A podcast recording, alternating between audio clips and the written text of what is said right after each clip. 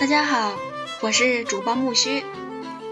现在我们要分享的是《漫画概论》第六章：漫画的分隔。感谢你的收听。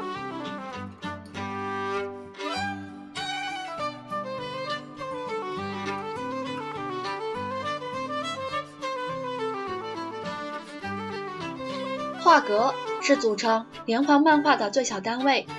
每个画格都反映了一定的空间和时间的人物景。作者把许多画格连接到一起，组成整体画面，来表述故事内容和自己的创作思想、艺术风格。因此，把画面分割成若干个画格，分隔，便分变成了体现作者表述能力和格调的一个重要环节。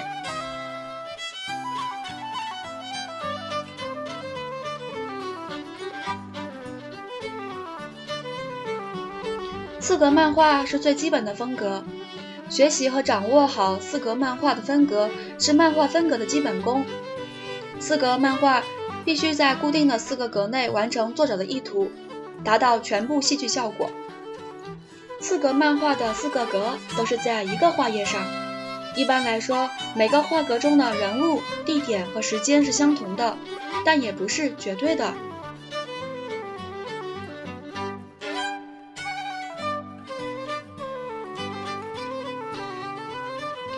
故事漫画人数可以很会很多，并且不断变化，空间和时间也可以无限扩大，因此对画格的要求就复杂多了。如果我们把四格漫画比作文学中的诗或小品，那么故事漫画则是文学中的小说。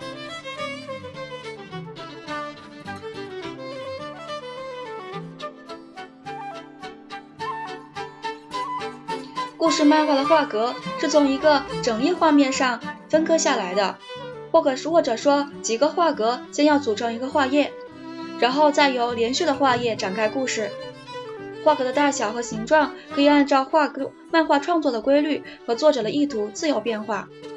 所谓规律，主要指两点：一是实用性，其有利于充分表现情节；二是美观性，即总体画面协调。一部好的漫画作品。必然把情节表达的恰到好处，又能使读者赏心悦目。分格是展现故事情节的一个重要环节，分格好坏是作者表达能力的重要标志。如果离开了上述创作规律，只是为了搞花样、凑热闹去分格，只会把读者搞得眼花缭乱，失去阅读兴趣。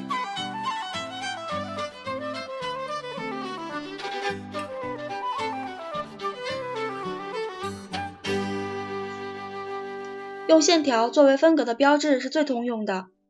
有时候作者把线条越去，在该加线的地方留出一条很窄的空白，这并没有什么特别的含义，只是作者不想要画格都添千篇一律而已。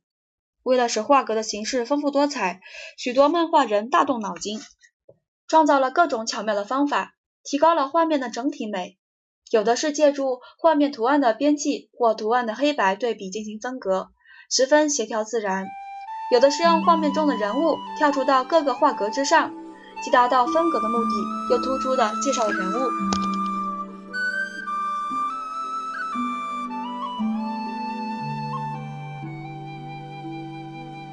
关于分隔的顺序，目前世界上基本有两种分法：左读和右读。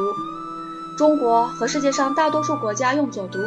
而日本和中国台湾和香港地区等用右读，这种与各国家地区读文字的顺序是一致的。左读和右读只是不同的阅读顺序，并不影响漫画内容。正如车在路上是靠左行驶还是靠右行驶是一样的。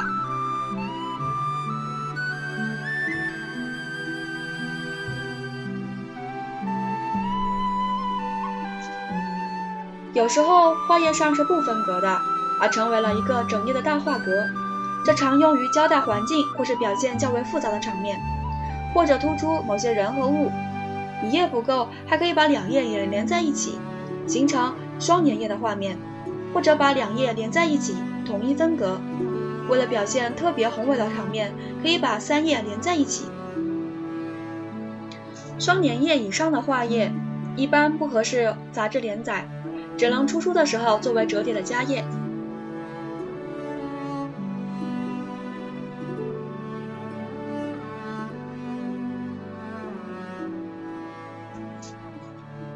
格中，如果表现两个人在对话，而为了突出对话人的正面形象，一般把两个人分开，各在一格，以便让他们能够面向读者。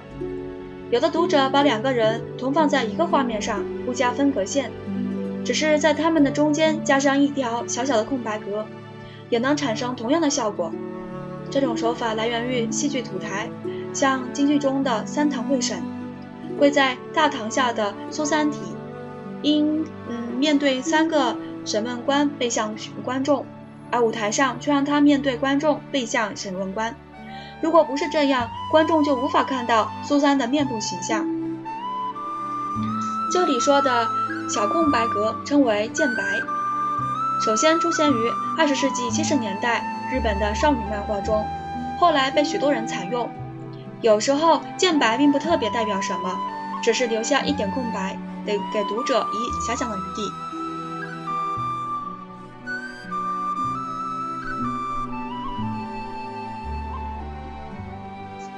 漫画分格没有一成不变的规则，从有分格开始就一直在变化中。以纸张作为载体的漫画分格，大都是依据报纸、杂志或书籍面积的形状和大小做出选择的。刊载在报纸上的漫画一般是依据，呃，报纸版面的宽窄，采用横条的形式。最早的四格漫画就是这样子的。刊载在杂志上的漫画是在杂志的一个页面上来分格。有了更灵活的形式，也可以采用不分格的整页画面。漫画书上的分格与杂志基本相同，但可以增加双连页或者三连页。现在，漫画连载体正向多元化的、多样化的发展，风格也将依据载体页面的情况有所变化。如手机漫画的风格就要与手机屏幕相适应，以便于手机读者阅读。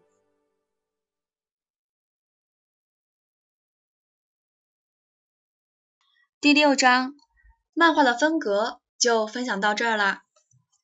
下一期请敬请期待第七章。脚本，漫画之本。感谢你的收听，我们下期再见，谢谢。